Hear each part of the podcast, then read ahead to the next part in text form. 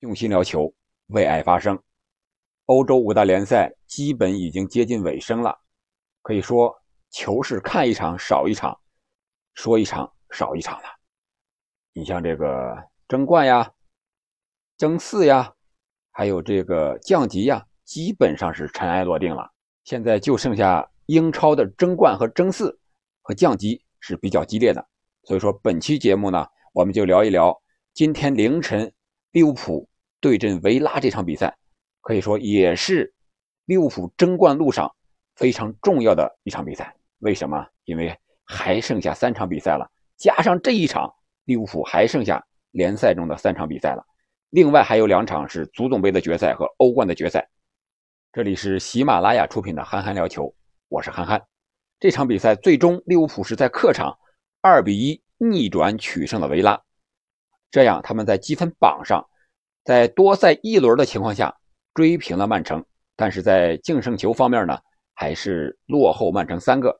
但是我觉得净胜球不是什么太大的问题，毕竟一场比赛就可能追回净胜球，是吧？三个球不多呀。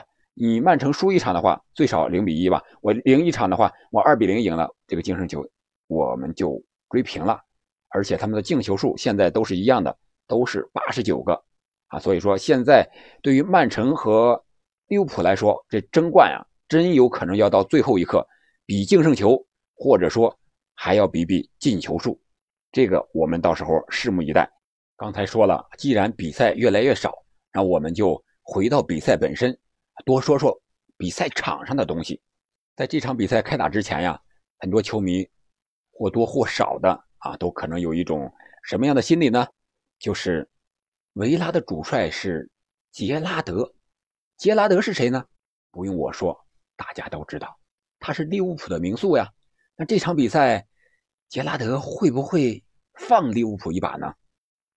让利物浦大比分赢一下，既拿到了积分，还这个省了体力，还能得到净胜球和进球数。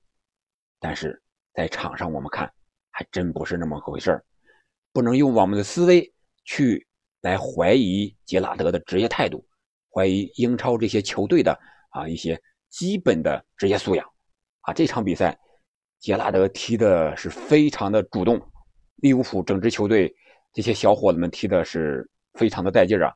第三分钟的时候，他们就率先取得进球了，这个球是道格拉斯·路易斯头顶脚踢，先是头球进攻啊攻门，导致这个。利物浦的门将阿里松脱手，然后跟上一脚补射，将球打进。这个球他投球的时候是顶翻了这个利物浦的后卫是齐米卡斯，还有这个马蒂普。但是这个球在进球之前，利物浦有一次进攻是有点越位的嫌疑。当时沃特金斯拿球之后，在越位位置上一脚打门，让阿里松扑出来之后，然后是维拉队连续的两次左右边路的传中，最后才导致这个。利物浦的丢球，如果 VR 回看再久远一点的话，我觉得应该是会判罚这个越位在先的啊。但是 VR 没有启动，这个我也看了新闻啊。呃，国际足联关于 VR 何时启用、怎么启用、启用到什么程度啊？好像是昨天应该有了最新的规定啊。这个我们回过头来再说，看看这个到底是是不是符合这个。啊，新的一个规定还是按以前的老办法来的啊！但是无论怎么样，这个球算进了，利物浦落后了。利物浦落后之后，我们在场边看到这个克鲁普的表情啊，面无表情，呆若木鸡，呲着牙，睁着大眼往那一看，有好长时间，几秒钟的时间，镜头给到他，这个让克洛普感觉是怎么回事呢？上来就丢球啊！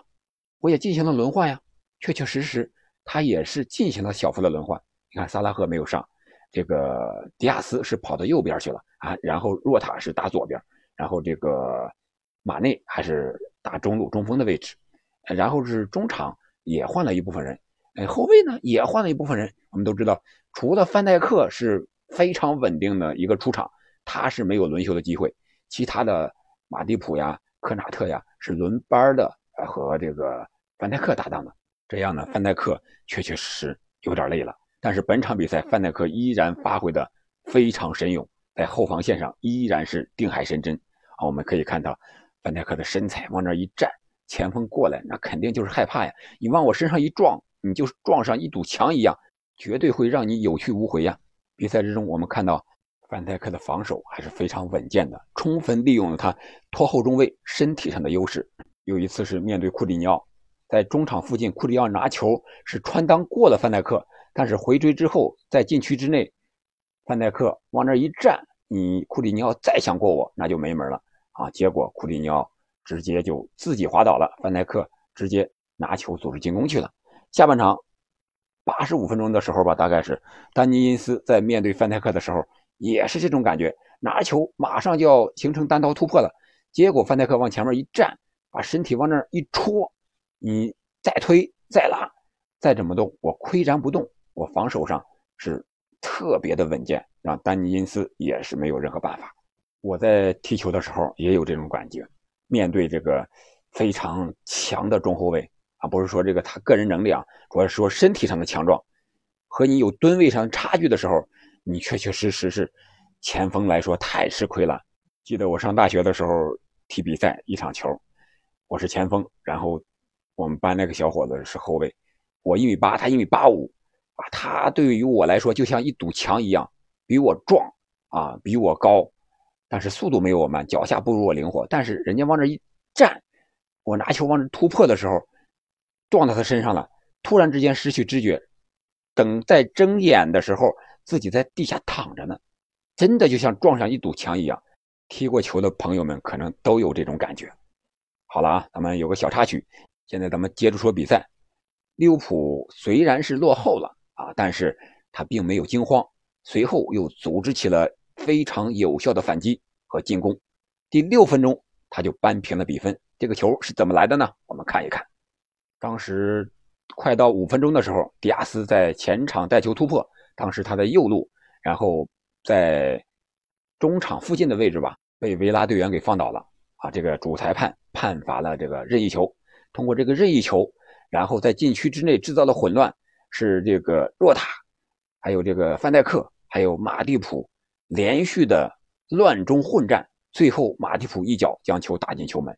其实这场比赛在上半场有意思的事儿不仅仅是这两个进球呀，更多有意思的事儿咱们聊聊啊。首先咱们说说这个裁判莫斯，莫斯我们都知道。他是本赛季英超最后一个执法赛季了，下个赛季他该退休了。我们可以看到，啊，他是身体发福，有点胖。英超裁判这种身体的可能不多，这可能和他的年纪有很大的关系，也可能和这个英超裁判联盟啊没有执行非常严格的体能测试有很大的关系，也有可能是已经执行过最后一次体能测试了，剩下几场比赛不再测试了。反正也要退休了，任你自由的发展吧。我想本场比赛，莫斯啊也想是平稳安全的着陆，退休之后过自己想要的生活。但是本场比赛吹的呀，确确实实像这个比赛中这个张璐张指导所说的，他不是错判，不是漏判，他是昏哨，他可能脑子跟不上，眼神不好使了。毕竟年龄大了，体力也不行了，速度也不行了，在比赛中屡屡的。有些犯规没判，特别是对利物浦有利的法比尼奥连续三次犯规，牌也没吃，好像是给了一张黄牌吧。其他两次没有牌，然后是还阻挡这个维拉队的反击啊，传球的路线啊，反正是挺有意思的，就像喝了酒一样啊。确确实实，我们业余球队在比赛中可能会经常遇见这样的裁判，因为毕竟不是职业比赛嘛，裁判基本上都是醉醺醺的过来了。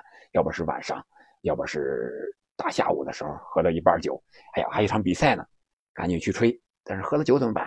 无所谓啊，反正都是业余比赛嘛。我就遇见这种情况呀，而且不止一次。啊，裁判员在场上吹起比赛来，那就有意思了。有的时候自己都不知道什么情况，这哨就响了啊。有的时候防守队员呀或者进攻队员动作很大，也没有吹啊。这就是对一个裁判本场比赛这个莫斯，我觉得是。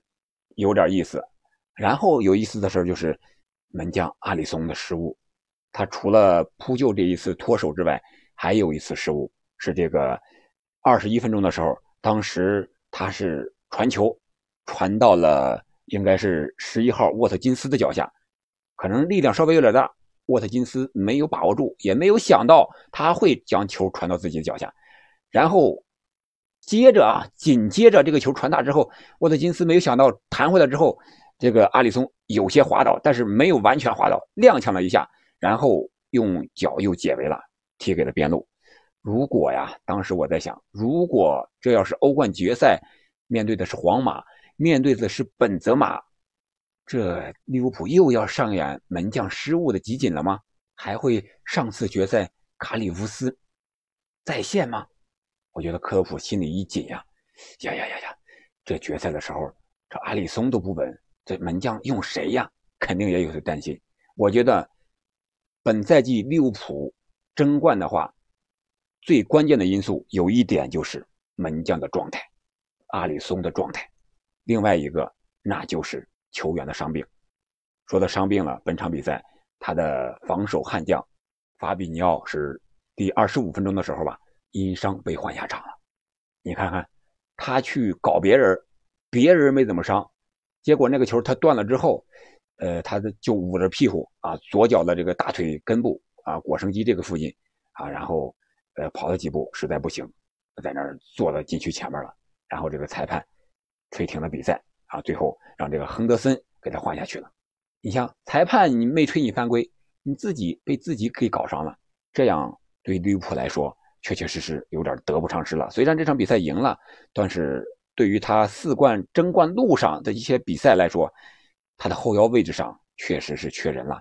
除了亨德森，就是法比尼奥是防守型、纯防守型有硬度的球员了。你像迪亚哥呀、呃凯塔呀、什么琼斯呀。都是进攻型的啊，这种属性的球员。上半场除了这些之外，还有一次凯塔是射门的时候没有踢正，没踢着，或者说是啊，这个也挺有意思。这个球踢的有点业余，前面的一系列的操作啊都是非常的厉害，绝对是世界级的啊。他是在中路突破，传球给迪亚斯，迪亚斯传给后套上的这个阿诺德，阿诺德这个球传的是非常聪明，他顿了一下。所有队员都被他晃过了，然后他球传到了后点，相当于倒三角这个位置吧，然后就是凯塔的脚下，凯塔瞬间啊，所有的人都闪开了这个空档。我们当时看那个镜头，他周围是没有任何人来防守的，可能啊，这个球是来的幸福太突然了，他起右脚直接推射打门嘛，结果这个球要我我也踢不上，什么意思呢？他是用右脚踢的，但是这个球没有踢着。直接打在他这个支撑腿的左脚上了。我是左脚，我右脚踢不上，我正常。我说这个意思什么意思呢？就是他这个球踢的确确实实有些业余了。上周我们踢球的时候，我就有一次这样机会啊，我就把握住了。我用左脚，我知道我是左脚是优势脚，我右脚不会踢，那我就用左脚推射呀。结果也是这个球，也是右侧的一个传中，然后我抢到身位之后。我顺过来，我直接左脚的一个推射啊，将球就打进了嘛。开个玩笑啊，职业和业余的真的是不在一个档次上，是没法相提并论的啊，没法比的。我觉得踢球最难的就是这种你不停球的一个球速很快的一脚推射，一般的人没经过专业训练的，你还真是不好打正，甚至你都推不上这个球，你都打不上这个球。能够打上的，在业余队基本上你就是停一下，然后打门，这都算好的了。而在职业队呢，在电光火石之间，不需要你任何思考，也不会给你任何思考的时间，你只要下意识的伸脚就行了。这个就考验的是基本功，考验的是你个人的能力了。说到这儿啊，就不得不说这个踢球啊，还是双足能力均衡一些比较好。像孙兴敏这样呀，肯定更难防。对于防守队员来说，你如果是纯左脚型球员，像萨拉赫这种啊，或者说是特劳雷这种。纯右脚球员，那我就防你一个边就行了，我放你一个边你要上萨拉赫，你左脚你踢他的右边你想内切吧，让我就防你内切，我就放你下底，你传中质量也不会太高。现在基本上这个防守队员把这个进攻队员研究的都是非常透的，就是像为什么巴萨的登贝莱上去之后就难防呢？本轮对塞尔塔，登贝莱又两次助攻嘛。这就是突破特别犀利，你不知道是防他的底线还是防他的内切。而特劳雷呢，前几场高光之后，他就没有那么高光的表现了。为什么？就是别人已经研究透他了，你内切是不行的，你打不了门的，你内切之后的传中也是不准的，我就防你底线突破这一下就行了啊！这是逆足的能力，我觉得踢球的朋友们啊，一定要多练练逆足的能力，尽量的让双足的能力都均衡一些，至少那个脚啊，逆足脚能够打门呀、传球靠谱一些。我们接着说比赛啊，下半场呢，利物浦进行了调整，克洛普这一块调整还是。非常见功力的啊！六十分钟的时候，他让这个啊迪亚哥踢下了这个十七号的琼斯。上场之后啊，迪亚哥就发挥了作用，在一次界外球的防守中，维拉后场罚界外球，结果罚出来之后，让迪亚哥给抢断，抢断这个球直接就来到了若塔的脚下，若塔直接分给了这时候已经来到左边路的迪亚斯。迪亚斯在左边路还是更有威胁一些啊！他一个过人之后啊，一个传中。传到了中路的马内，马内一个头球轻轻一蹭啊，直接将球打进了球门。这样，利物浦就是二比一逆转了比分，最终也将这个比分保持到最后。但是这期间呀，并不是那么轻松呀，不是我一句话，这个比赛就结束了。期间维拉有几次非常有威胁的射门呀，要不是阿里松在随后的比赛中，特别是下半场，有至少两次的神扑。有一次是扑单刀啊，一次是扑对方的一个啊非常近的一个射门，可以看出啊，本场比赛对利物浦的球员来说消耗还是非常大的。这是一场强度非常高的比赛。为什么说强度高呢？我们踢球业余球员基本上是这个有氧运动，也就是说对抗相对来说比较少，而职业球员像英超这种比赛，它又有有氧运动。啊，又有无氧运动，还有这个抗阻运动。你像这个推呀、拉呀，我往外扛你呀，这都是需要肌肉力量的啊。就像在健身房里边拿哑铃，这个做这个深蹲呀，杠铃做深蹲一样，是吧？你需要很强的力量把它推过去啊，推出去、顶出去，不让你在合适的位置上啊。所以说，这个英超确实强度大啊，就是是无氧、有氧，还有这个抗阻运动。他都要同时做，所以说对球员在九十分钟之内这个体能的要求是非常高的。这样的话啊，好在是利物浦是拿下了三分，啊，保住了这个争冠的希望。如果这场比赛他没有拿下的话，那他多赛一场又少三分的话，那对曼城来说就是太天大的好事了。好了，关于这场比赛我们就说这么多。关于利物浦和曼城的争冠形势呢，我们不过多的评论了，前期已经说过了。我们两周之后看吧，看最终的结果吧。感谢您的陪伴和收听，我们下期再见。